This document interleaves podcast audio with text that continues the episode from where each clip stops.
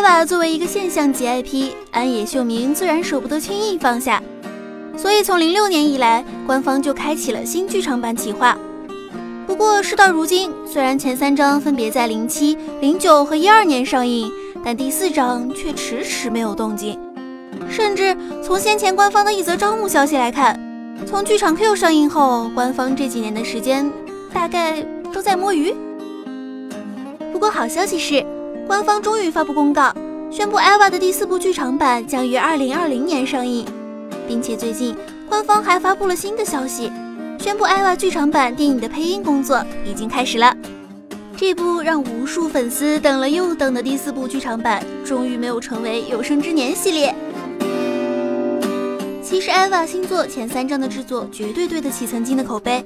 唯一的槽点大概就只有挖了太大的坑，让人觉得剩下的一章恐怕难以填完。而中章迟迟没有动静，个人猜想，大坑难填一定也占一定的原因。所以才如此小心翼翼地拖着终章。请扫描以下二维码，添加关注“游戏风云”官方公众号，更多精彩好礼及互动内容，你值得拥有。